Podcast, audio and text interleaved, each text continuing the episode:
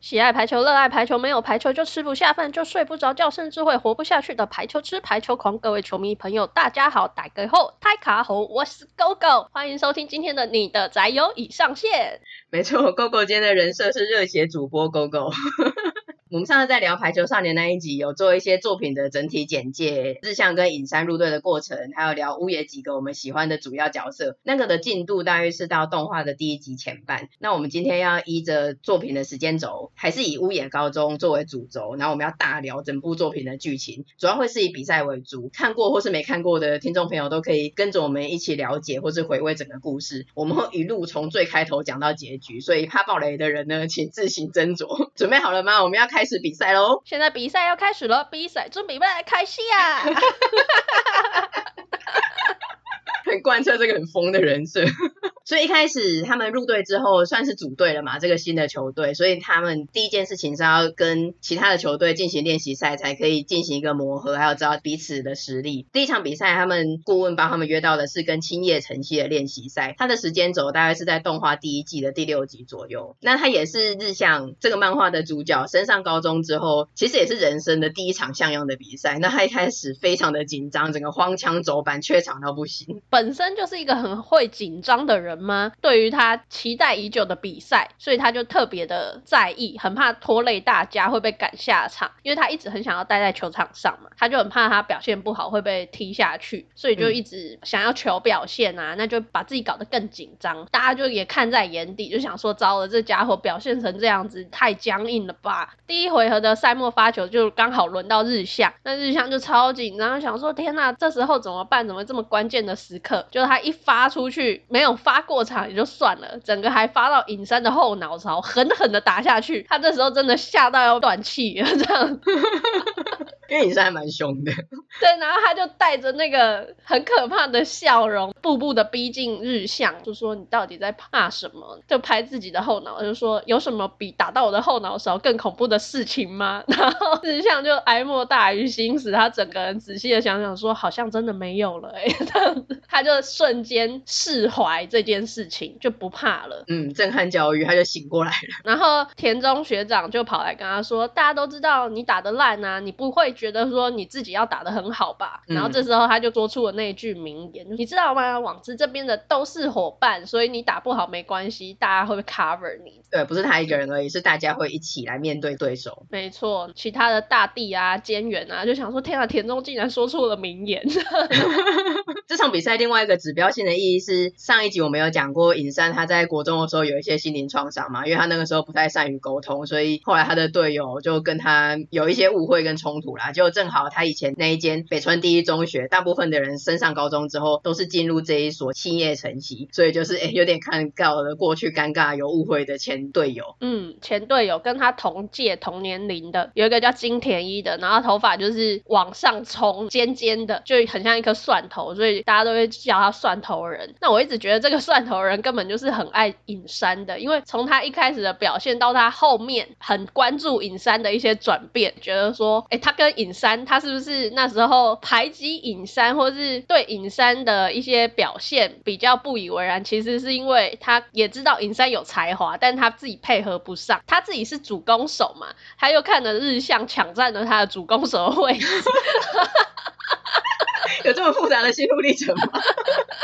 一直在思考着这个问题。我自己是觉得他们应该是没有什么 BL 的情愫，但是金田一他应该是个好人，就直肠子，真实的去反映出对方如果是好人，他就是真诚相待；那如果是坏人，他也不会跟他客气，不是个烂好人。所以一开始的时候，尹山国中那个样子，那他们两个都是国中生嘛，比较中二，比较没有去包容跟沟通的方式，所以那个时候他可能就很直接的对他做了不是很好的事情啊。虽然尹山有错在先，可是他。自己应该也觉得他也有错，那后来他其实就蛮在意这件事情。我记得他们有一次练习的时候，他还有留下来问日向说：“你们尹山最近还好吧？”之类的。我觉得他是想要找机会跟他和好，因为当初真的是太不愉快了。然后后来他就可能随着双方都各自的成长，加入不同的球队，他是有一点想要化解这个心结的。我觉得，我觉得他人还蛮好的，不像《强风吹拂》里面那个疯子。那个就真的是有点疯，他对他不知道为什么这么怀恨在心。对啊，就是一直纠缠阿总，然后明明你自己已经是过了一年两年的啊，已经完全是不同的球队了，但你就对于当初的事情这么怀恨在心。金田一正常多了。那另外这场比赛很重要的是，这是第一次在对外比赛中展现日向跟影山的怪人快攻。那对于 GoGo 很重要的一个呢，还有对于排球少年的球迷很重要的一点，应该是吉川学长的初登场，因为他一出场就很有那种吸引全场的目光的魅力，他还蛮像一个偶像的，而且我一直觉得他很像网球王子冰帝，我觉得他像仙道哎，因为就是很有既视感，他在练习赛的时候晚到嘛，然后又是好像王牌，然后又很有自信，然后一来整个气氛都不一样了，又有点是针尖场上的教练，我一直觉得他很像仙道哎，针尖场上的教练那是藤真的好不好？我们仙道他比较不与人争，他是真的很潇洒的一个学长。吉川比较幼稚，对，他就很调皮呀、啊。但总之这场比赛原本一开始，因为诡异的怪人快攻，还有没有想到乌野的实力怎么忽然提升那么强？一开始算是乌野蛮也没有到压倒性啊，可是确实是乌野是领先的。这一场为什么吉川后面才上场？是他之前的比赛可能有一些受伤，所以他在最后关头的时候才有派上场，然后展现他最强力的发球以及他绝佳的控球力，在场上纵观全场的能力。他马上就知道谁的接球不太理想，他就有针对小月，也就是月岛，往月岛那边发球，然后就说月岛跟日向这两个一年级的看起来接球不太行吧，这样子。但我觉得这边其实还蛮感人的是，他一开始其实是针对月岛，然后他连续发了很多球，那月岛他自尊心比较高嘛，而且说到底，其实他一开始的时候比较没有真的那么融入球队，他跟其他人没有什么互动，所以我觉得他应该在那个时候会蛮尴尬的，一个自视甚高，觉得好像自己很帅的人，然后忽然在练习赛中。被对手这样的针对，他又没有办法去反击。可是我觉得这个时候日向其实还蛮感人的，因为月岛自己没有办法说什么嘛，但是日向他有跳出来，然后 跟那个吉川讲说：“你也发给我啊，你不要只针对他。”虽然他自己也很烂，他也可能也抖得要死，可是他有把那个针对性跟整个全场的焦点从月岛身上再往自己身上拉一点，然后他有讲田中刚刚讲的那一句话说：“网子这边的都是伙伴。”对吧？虽然你可能不以为然，但是我觉得日向在这边，我觉得他还蛮感人的，因为月岛一开始嘴巴很坏，他跟日向两个之间也没有什么感情。他不一定要帮他，可是他就有在球场上展现出那种队友互相的关怀。嗯，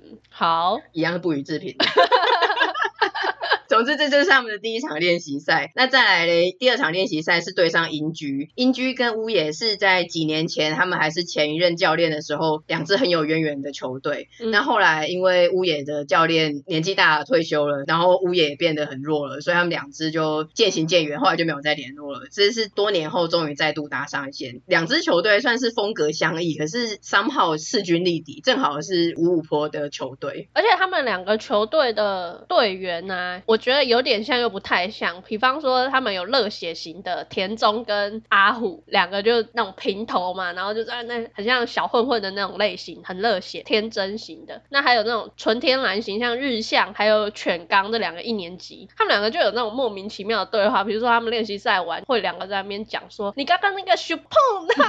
哈，嗯，那种接球的方式，对啊，你刚刚那个怕什么的，然后月岛就飘过去就说，可不可以讲人类的话，这样就是这种有。点像又不太像的那种球员氛围，对，他们球风也不一样，因为乌野就是强攻嘛。我觉得每次他们在攻击的时候，我就会想到兄弟像那个强攻强攻，他们是属于攻击型的，那英居是属于比较是防守型的，他跟你这样拖拖拖拖到最后有一个呛死，他们就去得分那一种的。两支球队球风其实算是完全不一样，但正好他们又会有 match 两个相对应的对位很像的球员，像除了你刚刚讲的热血型跟天然型以外，其实他们的自由人叶九跟西谷两个也超像的啊，就那些对位的。关系很多都很像，对啊，然后两个的二传手也都是很聪明的那种类型，是思考型的选手。嗯嗯。那我另外觉得英居这个学校有一个让人很害羞的口号，就他们开场前，嗯、小黑都会叫大家来围圈圈，然后就说来喊一下口号，一二三，我们是学艺，要输送氧气给大脑，让大脑灵活运动。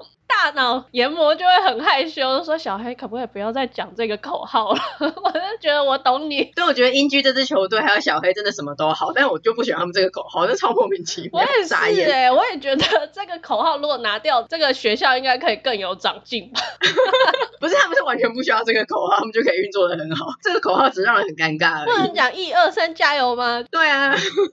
那这一场比赛，除了他们认识的整个高中生涯，或者是未来学弟们很重要的一个亦敌亦友的好对手以外，其实有一个很重要是乌养教练的孙子。嗯，原本只是客串，想说啊，因为毕竟他爷爷跟这支球队很有渊源，所以他就来看看。结果看了之后，就对这支球队产生兴趣，也觉得他们的潜力很值得发挥，所以后来就决定留下来担任乌野高中的排球教练。这点很重要，因为他们在没有教练的这段期间，不管是在练习或是比赛的时候，其实没有教练真的还是差很多。因为虽然有顾问老师，但是顾问老师毕竟他不太懂排球，很多时候都要兼援他们这些球员在旁边帮他解说，哎，现在是什么状况？有一些术语他也不是很了解，所以有一个教练对乌野这支球队来讲是很重要的一件事情。那所以经过了这个练习赛之后，等于是球队已经组队了嘛，然后练习赛，那接下来随着时间顺序，他们也要去打正式比赛了。一开始的时候是先打 IH 工程线的预选赛，第一回合的时候遇到的队伍是长坡，这一次就是有点是杂鱼了。他只是大地在国中时候的队友，在这支球队，那反正就顺利的通过第一回合，因为他们实力有大妖精，就这样。其实是秒杀的结束，但比较关键的是他的这个国中同学就跟大地讲说：“你们要继续赢下去哦，连同我们的份。”这一句话就在之后大地的征途中就有留下了一席之地，他就知道说啊，其实他们每一步走来背负的都是这些对手们的心愿跟愿望。比较重要的是第二回合的对伊达工业，伊达工业这支球队实在是是蛮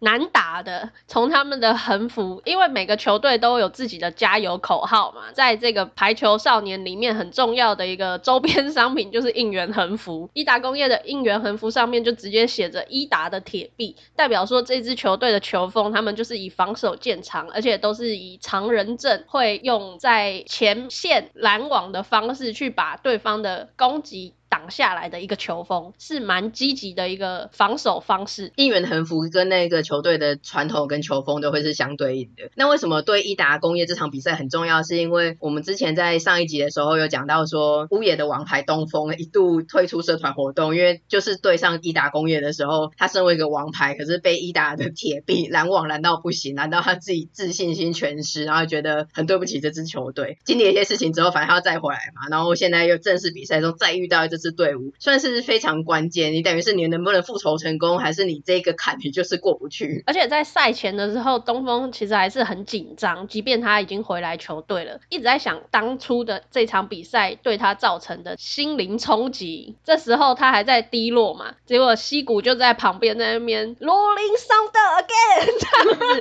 就在那边轰天雷，吸引大家的目光，对大家喊话说：“你们知道没有什么好紧张的吧？后面有我。”然后就来一个笑容，那时候真的是帅惨呢。他的意思是说被拦无所谓啊，因为如果我有接住的话，球还没落地就没有掉分啊，所以让他放心的去攻击的意思。没错，只要球没落地，比赛就还没结束。那那这场比赛还是蛮经典的，就是伊达工他的高度跟拦网的球风确实很难缠嘛，加上他们最铜墙的巨神兵青根，他的牵制拦网，他不只是跳得高而已，他连速度都很快，而且他很冷静的可以判断。所以他让乌野的进攻一度是蛮难去得分的。那那个东风啊，他一开始也是有失败，二口就还在那边冷言冷语，就说怎么不更沮丧一点。然后一达工的 三年级学长茂廷啊，他人还蛮好的，他就说二口你人真的很坏耶，你真的要把他对手打死你才甘心吗？你到底想怎样啊？可是后来这场比赛对于东风来讲，他还是有突破，一个是怪人速攻跟一般的。快攻他们是交替在使用的，所以在破坏伊达的防守拦网上面有很大的效果。然后最终在利用他们最强诱饵，也就是日向的时间差攻击，去开启了东风这个王牌他眼前的道路，所以他就有狠狠的扣杀成功，成为一个复活的王牌。这时候大地还说我们东风长大了，然后我觉得很好笑的是，东风都会冷冷的吐槽说，你是我亲戚吗？这样。这个真的蛮重要的，因为你一定要面对过去的失败跟伤口，你才有办法前进嘛。因为他们就是同线的，你不可能不遇到他。然后再来，他也是，因为我们上一集有讲到说，原本就是反正球给东风，球给东风，他就很单调的攻击，这怎么样也拦得住。多了一个日向这个最强的诱饵，他的攻击就比较灵活，所以有的时候他以为要去拦日向的时候是东风打，有的时候他以为是东风打的时候又是日向打，所以这样就比较可以破坏他的拦网节奏，然后让他们可以确切的得到分数。那我自己很喜欢的是，刚刚有讲到青根，就一个白发然后接近两尺高的巨人，我自己内心都称呼他为巨神兵。反正我本来觉得他很可怕，然后甚至一开始不太喜欢他，想说这个人超恐怖。但是会吗？因为一一开始真的觉得很可怕，可能这种矮子，要是你一直被这个人难忘，你真的会觉得是超可怕的鬼啊那样。可是后来我觉得他很好的是，他不会，因为他一开始他可能比较也觉得说日向那么矮，根本不把他看在眼里。可是后来他发现日向真的很灵活、很厉害，甚至他们这样第一次对上，真的没有办法去对付日向。之后竟然产生了惺惺相惜的神秘的友谊。后来他就很关注日向，然后还蛮喜欢日向的，然后有展现出一点他人性的部分。我就觉得青根其实蛮可爱的，我也蛮喜欢这个角色的。我觉得这是不是古馆老师他有点故意去创造一个高低的身高萌，还有一个就是沉默寡言 vs 多话的这种反差，是不是一个套路啊？给腐女们有一些 BL 的组合 选择这样子。我觉得你过度解读 BL，从刚才的金田一跟影山到现在，我觉得没有这部漫画太乱了。我觉得这一对你去搜寻，他一定有同人，好不好？可能有啦，可是没有那么大众。但我觉得先不管 BL 的部分，他们两个是可爱的。看到他们两个每次比赛前后啦，或者在各种场合，他们两个之后真的是有点惺惺相惜，两个都还蛮喜欢对方的。然后两个凑在一起的时候，看到那个反差，真的是蛮可爱的。嗯，蛮支持他们两个就在一起好了。日向跟谁在一起都不可以吧？OK，哪边凉快哪边去。超坏的，反正乌野对益达工业这一个很重要的比赛就是报仇成功嘛，所以他们就再挺进到第三轮比赛，就对上了青叶城西。没错，就是大王者的传统强队青叶城西。那我觉得青叶城西，因为他算是宫城县，也就是乌野在这个县市里面数一数二的强队嘛。万年第一是百鸟泽，挑战第一的永远都是青叶城西，所以青叶城西的强跟球风就不用特别多谈了。那细心，也就是乌养教练啊、我觉得他真的是蛮会鼓励人的诶，因为前天赛前他们有看了晨曦的比赛嘛，大家都会觉得说天啊，真的好强哦，所以他在赛前跟他们讲话的时候就有说，你看晨曦的比赛觉得糟了，好强哦，当你坐在观众席看伊达工的时候，你也会觉得糟糕，那个篮网太强了，我们一定打不赢吧，但你们还是突破了，这句话就让所有的球员都有一个晨曦并不是这么不可攻破的一个强队，我们还是可以的，就很有信心。嗯，因为现在说的很中肯，不是很空泛的说，啊，你没定型的啦，我们可以啦，我们最强。他要明确的去讲出具体的重点。那青叶城西有多强，也是从他们的横幅就可以看到嘛。他直接就讲说，称霸球场就很有霸气的一个风格。确实，他们也有有霸气的本钱，因为大王真正的实力，还有他球场上的领袖气质，在这场比赛完全的展露无遗。称霸球场这一句啊，好像《灌篮高手》里面赤木会喜欢的句子哦。他很爱讲什么称霸全国啦，还是什么掌握篮板球就可以。称霸球场。其实看《排球少年》的时候，我一直有在看《灌篮高手》的既视感，真的很像是三十年前的《灌篮高手》，三十年后的《排球少年》。对，我也有哎、欸，就是会有那种代入感齁。对啊。然后讲到吉川啊，他在这场比赛就是真的有展现出他的实力嘛，因为他从一开始就上场了，然后从练习赛大家震惊的那个杀人发球，在这边也更加的体现出来恐怖性，因为只要他一发球，几乎没有不得分的，你要破他的发球局就很有困难了，再加加上。他和他们的主攻手岩泉小岩的默契，光这两个就已经够难打了。吉川啊，他其实一直对尹山有一种，你要说排斥吗，或是抵触也很难讲，因为尹山是天生的天才，吉川很强，可是他不是天才，他自己知道他不是天才，他跟我们九令一样，他是地才，他是认真型、努力型的选手。既然说九令举例，我刚刚是想说他们两个有点像寄生鱼和生亮啊，就是吉川是周瑜。他已经很厉害了，可是你偏偏冒出一个天才诸葛亮隐山，所以他就只差没吐血。但是他努力的实力已经幻化成他自己的本事了嘛，所以吉川他是真的有才华的，他的实力不是假的。他也看出影山在比赛中逐渐的成长，跟他国中已经有不一样了，所以他心里就有想说，他都叫他飞熊嘛，他说小飞熊，也许我会输你，但今天不是输的日子。讲出这句话，你就知道乌野的死期已经立起来了。所以这一场比赛，齐川所率领的青叶城西还是以三比二拿下了这一场胜利。嗯，那因为是单淘汰赛嘛，所以五野就出局了，算是他们成军之后第一次在正式比赛中落败。那我觉得以以前我们有打细篮的经验来说，其实真的是刚加入一支球队，你新成员对球队的实力跟对对手的实力一种错误的认知跟期待，都以为这支球队可以打赢对手。所以如果你身为一个高一的队员，你可以上场的话，那输了之后你会对于整个球队跟你的学长姐异常的自责。所以后来输了这场比赛，整个就出局嘛，因为单淘汰赛，尹山跟日向就非常的沮丧，沮丧到趴在草地上不想起来。这就是我们在 EP 二十三构成我的五部漫画的时候有讲到的，那个时候他们的顾问老师就有跟他们讲说，败北是弱小的证据嘛，你们就一直坐在那边才是弱小的证明。这场比赛的落败跟这次的失败，就给日向跟尹山一个很大的冲击，也是为了他们在继续成长的养分。那到这边就是动画第一季的结束了。动画第二季开始呢，一开始就是东京的合宿训练，是暑假的时候。为什么会有这个东京的合宿训练？是屋野排球社的顾问老师，他到处打电话询问，然后发现原来东京的有四个强校，他们都会一起练习。他就想说，跟强队练习是提升实力很好的方式，所以他就想办法去约到了，然后屋野就乱入了这一个训练。不过因为屋野的先发球员里面其实有一半是高一的新血，所以他们球队还在磨合。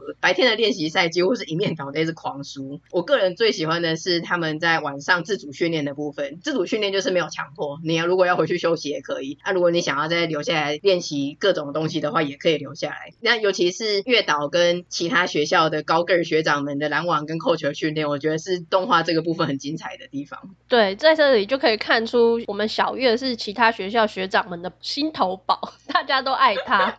小月他就觉得说，这就是一个社团活动嘛，大家干嘛这么努力？所以球员们他们都很珍惜每一次的练习时间，到晚上还是会留下来说自主训练。那小月就会觉得说，哦，我走了，我休息了，早上已经练够了。那后来就有被其他学校的学长们纠缠嘛，像英居的小黑啊，然后小谷的木兔啊，就找他来，就说，哎、欸，那个屋野的一年级来帮忙拦网。他一开始也是很拒绝，那后来他就有思考这件事情，因为山口。来对他喊话，对，他们有一段很青春的争吵，就说小月，你要这样子一直下去吗？你不要逃跑了，这样很不酷哎，对，你这样很不酷。他说这句吗？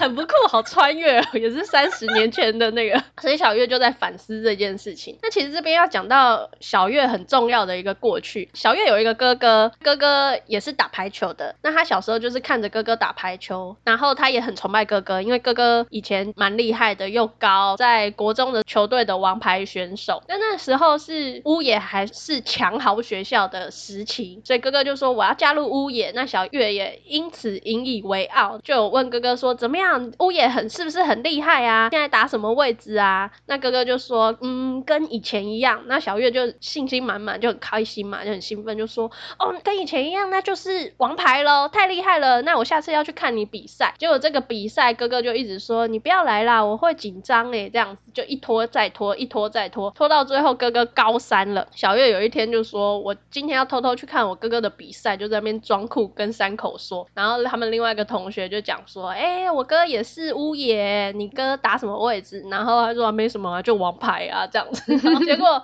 那个同学就说：“不可能，王牌选手是小巨人呢、欸。最近一年的比赛都是这个阵容啊。”然后小月就震惊，就觉得怎么可能？就这三个小屁孩就是偷偷去看比赛，就发现糟了。哥哥怎么真的没有在场上，而且是连候补区都排不上，他整个是在加油区。那一刻，小月心碎了，她觉得她世界崩了。她不懂哥哥这么努力投入排球，怎么还会没有办法占这个先发的位置？不过是一个社团活动，为什么哥哥要这么努力？但其实是自己对哥哥会觉得很不好意思，是哥哥一直在顾虑他。嗯、哥哥是因为他这么兴奋、这么期待，不想让小月失望，所以才一直。勉强自己在说谎。从这一刻开始，他对于排球，我觉得他是喜欢了，但是他还是有一些抵触。对啊，我觉得在这一段终于描写了月岛真的很棒，因为原本在第一季的时候，我们前面讲了这么多日向啊跟银山，那月岛明明他也是主力，但他一直呈现一种很抽离的感觉，明明在球场上，但是都没有描写到他，然后他跟大家也没有什么互动，会觉得这一个人好像就是有点被放在那边，那有点诡异。但终于在这边描写了他为什么他会变成这种个性，然后一些过去的背景。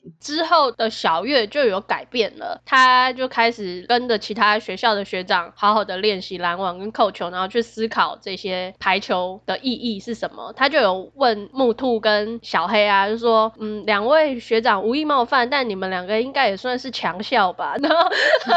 那两个学长拳头都硬了，这样子，你到底想说什么？是来找茬的吗？那木兔就用自身的历程来跟他说，你不喜欢排球是因为你打得烂吧？对，很直接，他就说，我打那么久的排球，我说起来实力比你好，这个你是不能否认的吧？但我真正爱上排球也是最近的事情，就是当他能够在球场上打出直球，他以前可能只能打斜线对角球，但他现在可以打直球，那一瞬间他做到了他以前不能做的事情，他真正的爱上了排球。然后他就说：“小月，等你有这个瞬间，就是你爱上排球的时候了。”对，我自己很喜欢这一段，除了终于有描述到月岛还有他的成长以外，一方面私信也是因为在这边小谷的木兔首度有了活跃的气氛，因为白天就是反正大家练习啊，打来打去这样子，但是晚上就专门在描写他们的这一个自主训练。然后我觉得木兔跟刺猬啊，还有小黑的装傻跟兔长真的超好笑。然后木兔也是在这边跟日向第一次结下了姻缘，从此他们就是一个不明的师徒关系，而且他也教日向一个必杀技。嗯，然后日向用出来的时候，他们还对木兔说：“这都是你害的。” 其实如果以乌野的角度来说，我是觉得还蛮感激木兔跟小黑的，因为我觉得月岛他在这个队上，可能一方面虽然那些学长很好，可是我觉得他们其实也不太知道怎么跟月岛相处，然后可能也没有对位关系可以教他的实力。那终于在其他队这边有人那样特别喜欢他，然后又这样倾囊相授的教他。嗯，这边也有一个球迷也特别喜欢他。这个球评狗狗也是非常的喜欢月岛，我帮他解释一下刚刚那句乱入什么意思。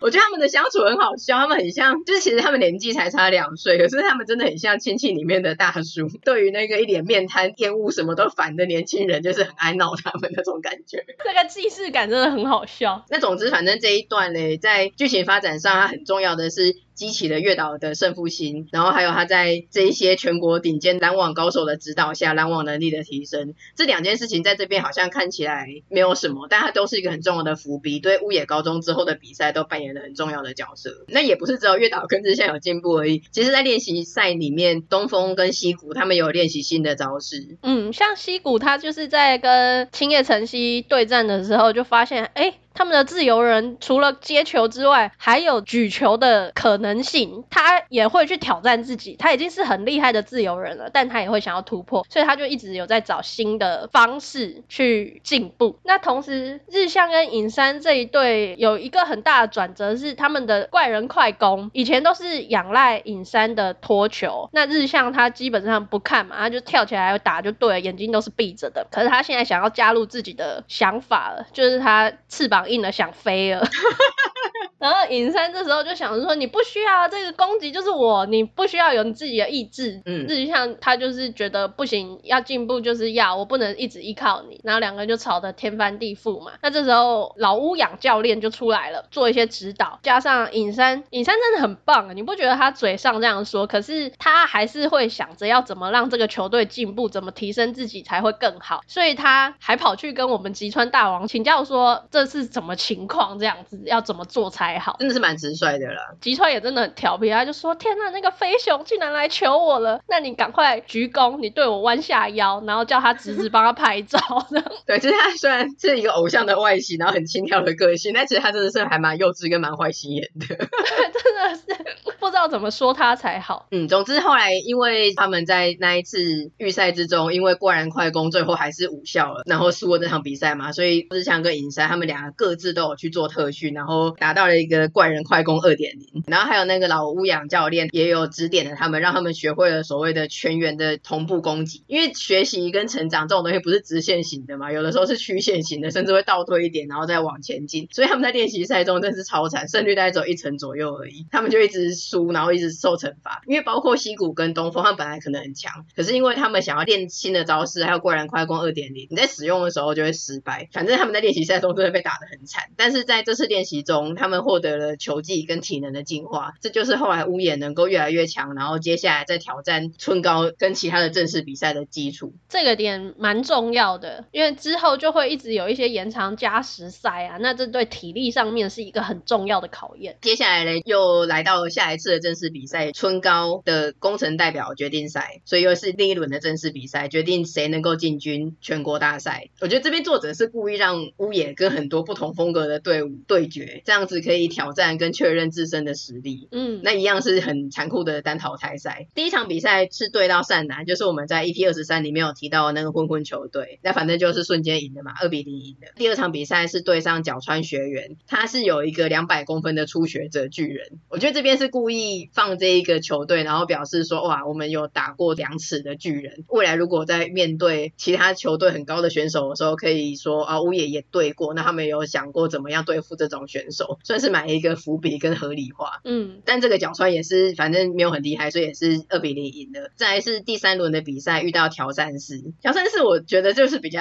吸引人的，因为他们真的是很自由奔放的杂技团，很像找一些足球队啦、棒球队一些体能很好，然后运动神经很好的人组成的球队。那这支球队它的宗旨就是说要玩的开心，享受比赛。对，他们玩的很开心，但是跟他们的应援横幅完全是相反的。他们的应援横幅是直实刚健，后来才知道说哦，以前他们的球风确实是比较朴实稳健的，但现在来了这新的一批，觉得排球应该要开开心心的玩，自由自在的玩才是对的。但这一点对上我们的队长，我们的中心泽村大地就完全是打脸的现场，因为大地他是以接球见长，然后他就是稳扎稳打，只是刚健横幅搭配上了大地，他就是这样子的一个人，然后也让调善寺的球员们感受到说，哦，原来这样子一球接一球。当真的比赛遇到困难的时候，是要靠着这样子的方式去突破的。就他们有去思考自己的球风，而且我觉得很棒的是，因为之前大家都会把焦点放在日向啊、隐山啊，然后或者是西谷自由人接球很厉害啊，两个主攻手东风跟田中也不错啊，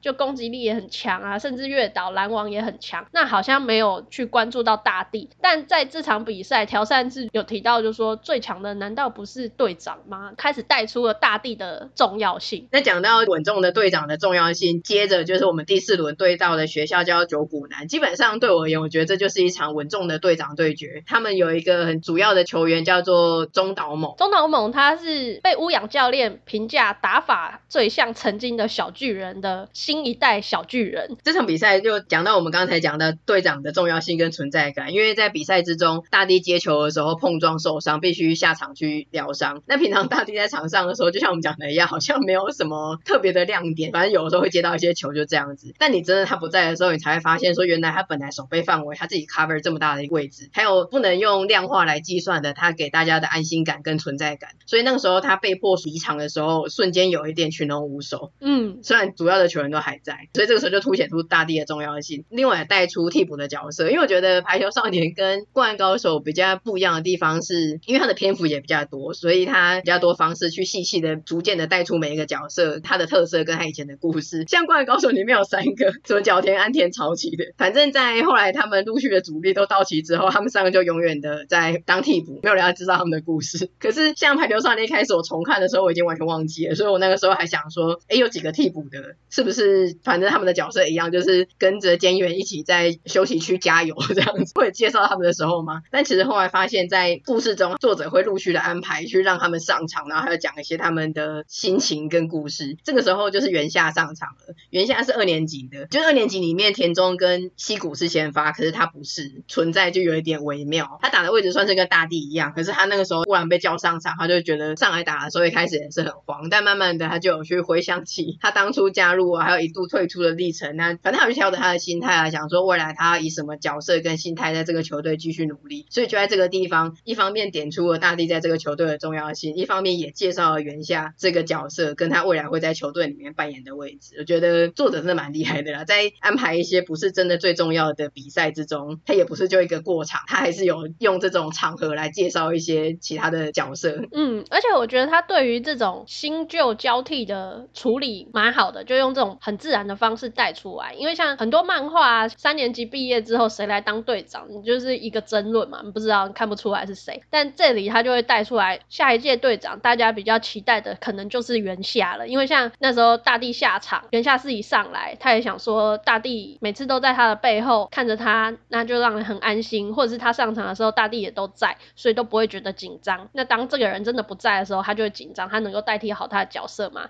可是当他上来的时候，小月就跟他说，我就知道会是源夏学长，就没有那个疑惑感，很理所当然的事情。一方面是提升了源夏的自信，另外一方面也带出了这个球队其实是有在培养下一代的氛围在。总之后来他们还是撑过了大地不在的期间，那赢下了这场比赛，所以他们就进军到准决赛，然后又再度的对上了青叶晨曦。这个是世仇了吧？已经到了世仇的程度了。已经打到第三场了，在两季之中第三次对决。这一个里面我比较印象深刻的是山口，在我们第一集的时候有讲过，山口他练发球嘛，因为他不是一个正式球员，他只能用发球这个当做他的必杀技。然后可是他之前上场的时候其实都还是失败，所以他终于第一次在这个很重要的准决赛之中发球成功。但我觉得他也是带来一个比较正常人的心态，因为像其他影山就超强的啦，然后月岛异常的冷静啊，然后日向根本是个小野兽啊，其实都不太是一般正常。人，可是山口他就比较会有正常人的怯场啊，然后实力也不是说你去啊、晚上一直特训发球，你就会变得很强那种感觉。那再来是他有带给我们真的比赛那种临场感，因为你好像发球出去的时候，如果你发球很厉害的话，你就会发球得分。那个时候你是个狩猎者的角色，但是你发出去才一秒的时间，你被接到了，发球的人就要赶快进入场内，可能接下来下一个接球就是你，很明确的去讲出一个从狩猎者变成猎物的这种恐惧感，跟一般人会有的心情。再是这场比赛里面有一个之前没有出现过的角色，在青叶城西里面有个叫小狂犬的角色，他真的是蛮疯狂的，染了金发，然后看起来好像有画眼线，也是问题角色啊。之前也是跟球队的处不好，然后就离开球队，但是他的攻击力很强，算是一个双面刃啊。我觉得他在这场比赛也算是一个不定时炸弹嘛，那个他是清晨的不确定因素，他可能会很强，但也可能是让他们输的一个关键。我觉得他蛮好笑的，是跟吉川还有岩泉的相处模式，因为吉川就是那样子嘛，很调皮轻佻，所以他就会一直叫他小狂犬。其实他不叫小狂犬，这是他给人家乱取的。这个角色叫做金贤，他就是取这个谐音叫人家小狂犬。那这个小狂犬就觉得很不以为然，但他对吉川有本能上的警戒，他就像一匹狼一样，有生物的本能。他对三年级其实是蛮不以为然的，那他就有去挑战岩泉呐、啊，他就不管用什么赛跑啊、棒球啊，甚至是阿丘巴啊，他都输，所以他对岩泉就觉得敬仰这样子，他只认可岩泉大哥。对，那我觉得吉川也很好笑，他明明是一个王牌学长，但是他就很熟啦。他要是要骂狂犬的时候，狂犬就这样踢笑那样子脸，然后就会躲在岩泉后面说骂他骂他。对对对，上岩泉，那个互动很好笑。漫画中好像有提到说清晨是乌野的宿敌，我觉得蛮妙的。但可能是因为在预选赛的时候，确实是因为输给他们乌野才出局，而且他们的比赛真的很纠缠。后来我们还会遇到很多强敌，可是我体感上我觉得遇到清晨的时候，那个比赛真的是异常的揪心跟纠缠，然后体感上会一直觉得怎么一直是吉川在发球，会有一种比不完的感觉，然后好纠葛哦，这个比赛到底要纠缠到什么程度？嗯嗯，我觉得这场比赛可能是我全部里面最喜欢的一场比赛，真的哦，印象最深刻，然后最难以取舍的一场，因为这场比赛有几个特点，一个是你刚刚提到山口嘛，之前都是发球失败，这你有讲，但是他第一次发球成功，而且他是在第二局关键时刻，他们是落后的当下连得五分，转型成功了，他变成带有自信，这是第一个看点，然后再来是乌野在这边的一些战术上面也有一些转变，比如说他第一次派出了双举球员菅原跟影山，同时两个二传在场上，这个是比较难看到的一个战术，嗯，可能是因为很多乌野新的战术就在这场里面展现，所以就会觉得说，哦，这场很让人印象深刻。青叶晨曦他本身就很强嘛，在那边一来一往的对决，这边也很喜欢岩泉，因为岩泉没什么戏份，被吉川的光芒压着，在这边又出现一个小狂犬，可是没有岩泉，青叶晨曦打不到现在的。我一直很记得他们在打乌野的前一战是跟伊达工打，然后伊达工铜墙铁壁嘛，之前不就就是二口跟青根嘛，根这时候又加入了第三个黄金川，第三个高个，然后就有三个常人阵啊，真的是打不过去。但岩泉有一球超帅，他就直接这样子杀球扣杀在三个常人阵里面，狠狠的穿过黄金川的双臂之中，然后就说门打开了，你这个臭小子 这样子，然后就觉得哇，小岩好帅哦。那他在这场比赛也是，他就是拼命救球，然后第三局的时候直接破了三口的发球，因为三口的发球在第二局连得五分嘛，所以大家就会知道他跳飘球是蛮难突破的，因为他的不放弃，直接破了这个三口的发球，把球权又再拿回青叶城西，让人觉得很精彩的一个看点。我觉得袁泉是青城里面最有男子气概的，不止在青城里面，他在整个排球少年里面，我觉得他也是有男子气概的前几名。嗯嗯嗯，而且我就是从这场比赛真正喜欢上青叶城西，就除了岩泉，然后还有吉川。之前吉川就是觉得很不知道，对他就是又爱又恨嘛。但在这场里面，就真的觉得说，哦，这是他拼命努力开花结果的才能在这边展现。岩泉跟吉川两个人从以前培养的球队的情感啊，因为岩泉就有对吉川说嘛，排球是六个人强才是真的强。吉川以前比较钻牛角尖，在这场里面，吉川反而说出了这句话，我就觉得还蛮感动的。那这场比赛虽然是帮乌野加油，可是也真的不想要青叶晨曦输哎，所以晨曦最后输的时候，我真的是。哦，不知道怎么说，因为他们一直有个梦想，就吉川一直想要打败牛诺，打败百鸟泽。那这场输了，就是代表说他再也没有机会去挑战了。都是他们高三的，所以就毕业了。对啊，我觉得你很喜欢青城的原因，应该是因为你很喜欢吉川，那你也很喜欢岩泉。那 我个人是喜欢这一对的 BL 组合。我觉得他们很搭，不像一些其他的，可能真的是有点牵强或是脑补。他们两个就真的是一对，而且两个的个性啊，各种互补跟外表，我觉得都非常的 match，算是里面的 BL 配对里面我数一数二喜欢的。这个我们未来有机会再仔细的聊聊我们喜欢的 BL 配对。好啊，好啊，之后还会再聊嘛，不然我要离题讲别个新闻。